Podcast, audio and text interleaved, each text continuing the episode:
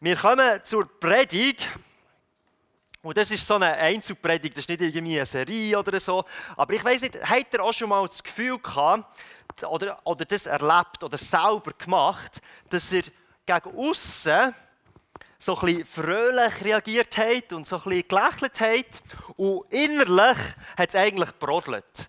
Also außen und da so innen war, da hat es irgendwie eine Diskrepanz gegeben, da hat es nicht ganz übereingestimmt hat außen gelacht und ja, ja. Und innen so, oh nein, irgendwie so. Ich weiß nicht, ich, ein ganz banales Beispiel. Ich habe mit meinen Kindern geredet und dann hat ein Kind gesagt: Ja, weißt jetzt gehe ich in die Schule, dann habe ich Familie, dann sterbe ich und dann bin ich im Himmel. Und dann sagt noch das andere Kind: Ja, und dann im Himmel baut Gott ihr ein Haus und braucht einen Backer. Und ich habe gelacht, habe das lustig gefunden. Innerlich habe ich aber nicht gedacht, ey, die noch ganz viel vom Leben vor sich, wo, wo nicht nur so einfach ist. Also da wird es auf und runter gehen. Aber es gibt noch ganz andere Situationen. Vielleicht sagt, etwas, sagt jemand dir etwas und du denkst, ja, und innerlich, ah, nein, ah, das macht mich fertig oder so. Und äh, heute Morgen wollen wir so eine Geschichte anschauen, wo, äh, wo jemand gegen außen auch so ein bisschen lacht und innerlich brodelt es eigentlich. Und die Geschichte kennen ihr auch. Aber ich möchte so ein bisschen auf ein paar Details eingehen. Es hat, wir, wir schauen so eigentlich verschiedene Reaktionen an. Sie haben alle so ein bisschen mit Lachen zu tun, verschiedene Arten von, von, von Lachen. Aber innerlich geht es eigentlich darum, hey, wir haben eine ideale Situation, so wie es sollte sein, aber eigentlich ist meine Realität ganz anders. Und das kennen wir alle. Wir haben gewisse Idealvorstellungen, so wie es sein sollte. Das wäre doch super so. Und dann kommt die Realität und du bist wie so, uh, da stimmt irgendwie nicht. Und in dieser Geschichte wollen wir das anschauen. Wenn ihr eine Bibel dabei habt, 1. Mose 21, ab dem ersten Vers, und ich tue es da gerade einblenden. Kannst du den einblenden, Janik? Der erste. Ja, genau, hier. Oh, eins zurück. Ja, jetzt habe ich es vergamet. Da. Abraham und Sarah, kennt ihr vielleicht? Der Herr wandte, wandte sich Sarah zu und machte sein Versprechen wahr, das er ihr gegeben hatte. Sie wurde schwanger und brachte einen Jungen zur Welt. Abraham wurde trotz seines hohen Alters noch einmal Vater, genau zu der Zeit, die Gott angegeben hatte. Ihr ahnt schon welche Geschichte, oder? Der Abraham, berühmte Person in der Bibel, der hat, hat einen Sohn versprochen bekommen, ganz viele Nachkommen. Und jetzt ist es quasi so weit. Dann, so kam es, dass Abraham und Sarah endlich einen gemeinsamen Sohn hatten. Abraham gab ihm den Namen Isaac. Als Isaac acht Tage alt war, beschnitt Abraham ihn, so wie Gott es ihm aufgetragen hatte. Es war zur Zeit der Geburt, oder er war zur Zeit der Geburt 100 Jahre alt. Stellt euch vor. He? Sarah rief, Gott lässt mich wieder lachen. Jeder, der das erfährt, wird mit mir lachen. Also es ist ansteckend. Denn wer, denn wer hätte gedacht, dass ich in meinem Alter noch Mutter werde? Abraham hat Jahrzehnte darauf gewartet müssen, aber jetzt habe ich einen Sohn geboren. Die Verse sind so ein bisschen der Mittelpunkt, der Knackpunkt von unserem Text heute Morgen. Eine faszinierende Geschichte, wo es Abraham gewusst hat, hey, ich werde mal einen Sohn haben, der hat das Versprechen bekommen, aber dann ist es recht lang gegangen. Und, und in dem Moment, da, wo wir es jetzt hören, die Geschichte, sind sie glücklich. Da können sie lachen, haben Freude, es ist in Erfüllung gegangen. Aber bevor das, das passiert ist, haben sie wie einen Weg müssen machen ist auf und ab. Und man kann sagen, ja, jetzt ist eingetroffen, das, was passieren aber unterwegs ist ganz viel Realität zusammengeprallt mit Leben und hat ganz viele Situationen gegeben, die nicht lustig waren. Es hat andere Arten von Lachen gegeben und die werden wir äh, zusammen anschauen.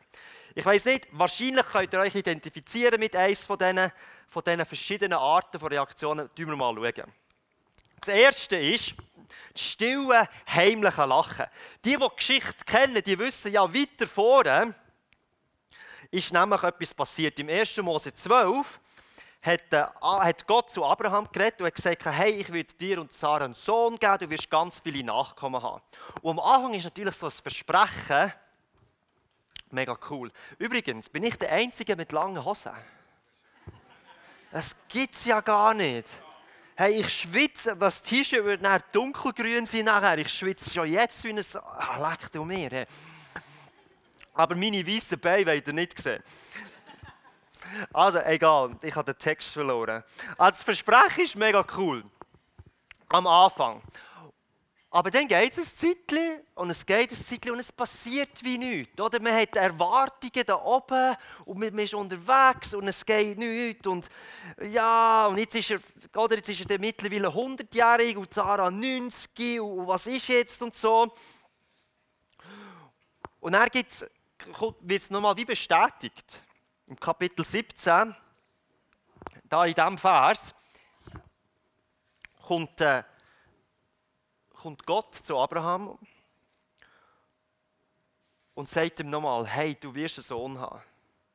Und was passiert? Seine Reaktion ist, er wirft sich auf den Boden, nicht weil er irgendwie Gott anbeten und irgendwie besonders heilig ist. Im Stillen, heisst es hier, hat er in sich hineingelacht. Er hat es nicht glauben. Er hat der Abraham, der Mann voll Glauben, der Abraham, der unser Glaubensheld, wenn man so will, hat gelacht. Das ist das stille, heimliche Lachen. Ich kann doch nicht mit Hunderten noch einen Sohn haben und so weiter.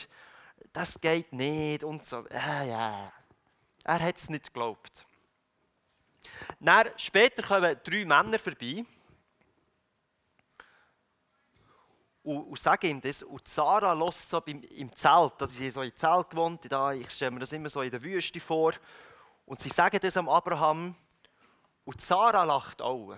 Sie steht dort hinten und hat zugelassen. Und was heisst, sie hat heimlich gelacht. Und sie alt war. Beide lachen. Nicht nur, ich habe es gar nicht im Kopf gehabt, dass der Abraham auch gelacht hat. Beide lachen, der Abraham und Sarah, so ein stilles Lachen in sich hinein. Und ich möchte schnell anschauen, was ist das? Was ist das für eine Reaktion? Das Erste ist, was ich glaube passiert ist, sie haben den Glauben an die übernatürliche Kraft von Gott verloren. Merci vielmals. Das schwitze ich noch mehr. Sie haben Sie haben nicht mehr geglaubt an Wunder. Ich glaube, sie haben schon noch an Gott geglaubt, dass es das gibt und dass das gut ist und dass das passt und so. Aber sie haben nicht mehr wahrhaben dass jetzt mit ihnen etwas passiert. Die übernatürlich. Oder du hast vielleicht mit 30, 40, 50, 60, weil das noch gegangen hat, Gott einfach ein bisschen nachgeholfen. Aber jetzt geht es nicht mehr. Und wisst ihr, was, das haben wir manchmal schon aus irgendwelchen Gründen, intellektuelle Gründe, aus Erfahrungen, die wir gemacht haben, schlechte Erfahrungen oder einfach, dass nichts passiert ist, Alterserfahrungen, glauben wir manchmal nicht mehr an die übernatürliche Kraft von Gott. Und man hört dann etwas, ja, der ist geheilt worden und so, und wir denken, ja, ja, ja, wir lachen, aber in, heimlich in uns innen denken wir, ah, es ist irgendetwas komisches, glaube ich nicht. Und schon gar nicht für mich selber. Ich glaube, das ist ein Grund, wo da passiert ist. Ein anderer Grund, wo ich mir vorstellen könnte, warum sie gelacht haben, ist, sie haben Angst vor der Hoffnung. Sie haben das Gefühl gehabt, wenn ich das Versprechen wirklich glaube und mir wie Hoffnungen mache, dann, dann werde ich wie enttäuscht. Und, der, und ich will nicht enttäuscht werden und darum mache ich mir gar nicht Hoffnung. Ich schütze mich, indem ich mir gar nicht Hoffnungen mache und es einfach so ein bisschen ins Lächerliche reinziehe. Es kommt mir vor, ein, ein, Arbeitskollege hat mir mal erzählt, das ist äh, bei ihm real passiert, ist ein Kollege gekommen und hat gesagt, er hat, äh, er hat Hautkrebs da irgendwie im, im, im Gesicht. Und alle waren betroffen und haben gedacht, nein, was, wirklich und so. Und er fragt einen, ja, was kann man denn machen? Und dann sagt der Arbeitskollege, ja, weisst, du, zuerst schneiden sie mir die Nase ab und dann die Ohren und dann die Augen und dann den Kopf und dann ist das Problem gelöst. Und er hat es völlig ins Lächerliche gezogen und niemand hat es lustig gefunden, weil es eigentlich eine ernste Situation war. Aber der Mann hat dann auch gesagt, ich glaube, er hat eigentlich die Hoffnung verloren. Er glaubt nicht mehr dran. Und mit dem er das ins Lächerliche zieht, tut er sich wie, wie schützen vor dem und sagt, nein, das wollte ich nicht. Und ich weiß nicht, kennst du vielleicht auch die Art von Reaktion? Die Art von, ich sage jetzt dem Lachen halt, wo man sich wie schützt. Man, man schützt sich vor der Hoffnung oder man, man glaubt auch nicht mehr an die übernatürliche Kraft von Gott. Man hat schon so viel erlebt und so und man sagt, hey, das gilt für mich nicht. Meine Realität sieht anders aus. Das war das erste Lachen. Das zweite Lachen, das wir auch im Umkreis dieser Geschichte finden, ist das zornige Lachen. Das, was wir jetzt gesehen haben, ist recht am Anfang der Geschichte. Und das zweite ist ganz am Schluss der Geschichte. Und zwar äh, können wir lesen, er, später ist der Isaac ist aufgewachsen und als sie ihn aufgehört haben, still und so, hat es ein riesen Fest gegeben. Und an diesem Fest passiert etwas Besonderes. Und zwar lesen wir im Vers 9, Sarah hat gemerkt, dass der Ismael, und der Ismael, das ist der andere Sohn, wo der Abraham mit der Ägypterin hatte, der Hagar, sie quasi nachhelfen, weil sie ja nicht gegangen ist, und dann hatte er noch einen Sohn gehabt, und das ist damals mehr oder weniger okay gewesen. Und der Ismael, der hat sich an diesem Fest lustig darüber gemacht, über den Isaac. Und die Reaktion lesen wir hier im Vers 10. Darüber, darüber wurde sie sehr zornig und bedrängte Abraham, jage diese Sklavin fort, ich will nichts mehr mit der zu tun haben. Das Lachen von der Sarah, wo sie so Freude hatte, hat sich schwuppdiwupps in Zorn umgewandelt. Sie geht zum Abraham und sagt, hey, schick dich weg, ich, ich will nichts mehr mit dem zu tun haben. Und die Frage ist, was, was geht im Inneren von der Sarah ab? Sie hat so Freude gehabt an dem, an dem Sohn, an dem Isaac, seinem eigenen Sohn. Und dass, sobald jetzt ein bisschen Kritik gekommen ist, sobald ein bisschen etwas dagegen geschossen wurde, sobald ein bisschen etwas nicht gut gelaufen ist, hat sie wie ihre Freude hat sich in Zorn verwandelt. Sie war wütig. Und ich weiß nicht, kennt, kennt ihr das Gefühl auch? Wenn dich jemand wie etwas Bestimmtem kritisiert, oder deine Freundin, oder deine Frau, oder dein Ehemann, oder deine Kinder, oder deine Arbeit, bei gewissen Sachen ist man wie nicht so empfänglich für kritische Punkte. Und man, man lacht vielleicht gegen außen, ja, ja, aber innerlich brodelt es wie so ein bisschen. Und ich glaube, das ist wie passiert. Die Freude an ihrem Sohn hat sich verwandelt in Zorn. Und ich glaube, das passiert, wenn das Objekt, wo man so Freude dran hat, wenn das so fest, so stark der Mittelpunkt wird von unserem Leben, dass es fast zu viel ist. Und dann wird es fast zu einem Götz. Also das, was eigentlich mal gut war, nimmt dich so stark ein, dass nur noch das ist. Und wenn dann ein Kritik kommt, hey, dann wird es ganz schlimm. Es ist nicht nur bei der Sarah so, es war auch beim Abraham so. Warum hat dann später das Kapitel später kommt Gott zum Abraham und sagt, hey, den Isaac musst du jetzt opfern. Er will ihm zeigen, hey, das ist jetzt zu fest dein Mittelpunkt geworden. Du vertraust mehr am Geschenk, das du bekommen hast, statt dem, was es gegeben hat. Und, und man sieht es anhand, wenn man den Vers anschaut, es ist mega spannend geschrieben. Er sagt eben nicht nur am Abraham, Gott sagt und kommt, hey, mit dem Isaac geht auf den Berg und tun Opfer. Er sagt in der Bibel, nimm den Isaac, das ist quasi ins Messer hineingesteckt, deinen einzigen Sohn, er gusselt noch so ein bisschen, oder? Nimm deinen Isaac, nimm deinen einzigen Sohn und dann sagt er, der, den du lieb hast, der gusselt er noch ein bisschen und gang mit ihm auf den Berg opfern. Er tut es so richtig ihm aufzeigen, hey, der, der nimm deinen einzigen, den du lieb hast, er tut es ihm so richtig hineinzeigen. Und warum macht er das? Weil er genau gemerkt hat, hey, der hat ein bisschen zu fest ins Leben eingenommen. Das ist, er ist vom Geschenk zum Gott geworden quasi. Das Problem ist, dass du nicht mehr an dem, was du gegeben hast, der Mittelpunkt, äh, dass der der Mittelpunkt ist, sondern das, was du überkommst. Das ist das erste, also das erste Lachen war so ein bisschen Angst vor Hoffnung, das stille in sich hineinlachen. Und das zweite Lachen ist, wenn das, was, was erfüllt wurde, ist, wie es gross wird. Und dann, wenn ein bisschen Kritik kommt, wird man hässig. Dann wird aus einem Lachen Terror und Zorn und, und man kann nicht mehr mit dem umgehen. Und das letzte, das schönste Lachen quasi, ist das Lachen vor Gnade. Und das streben wir ja. Man hat verschiedene Möglichkeiten zu reagieren, das kennen wir alle in unserem Leben. Und das Dritte ist, wo wir schon mal gelesen haben, ganz am Anfang, Sarah sagt, Gott lässt mich wieder lachen. Denn wer hätte gedacht, dass ich in meinem Alter noch Mutter werde?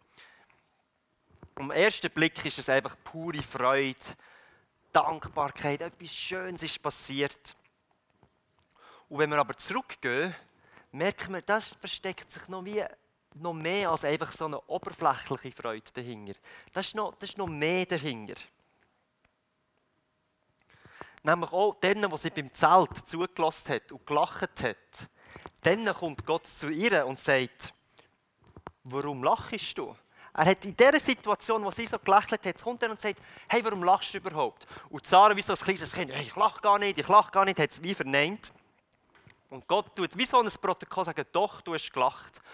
Und ich glaube, das hat er gemacht, dass er wie jetzt kann sagen hey, weisst du noch, dann hast du mich ausgelacht, hast keinen Glauben gehabt. Jetzt verwandle ich das in etwas Neues. Ich mache deine grösste Sünde, deine Fehler, die ich jetzt in etwas anderes verwandeln. Das Gleiche ist beim Abraham passiert. Der Abraham nennt seinen Sohn Isaac. Wisst ihr, was Isaac bedeutet? Weiß es jemand? Isaac bedeutet Lachen, Gelächter. Sie nennen ihren Sohn nach ihrer grössten Freude und gleichzeitig quasi ihre grösste Sünde.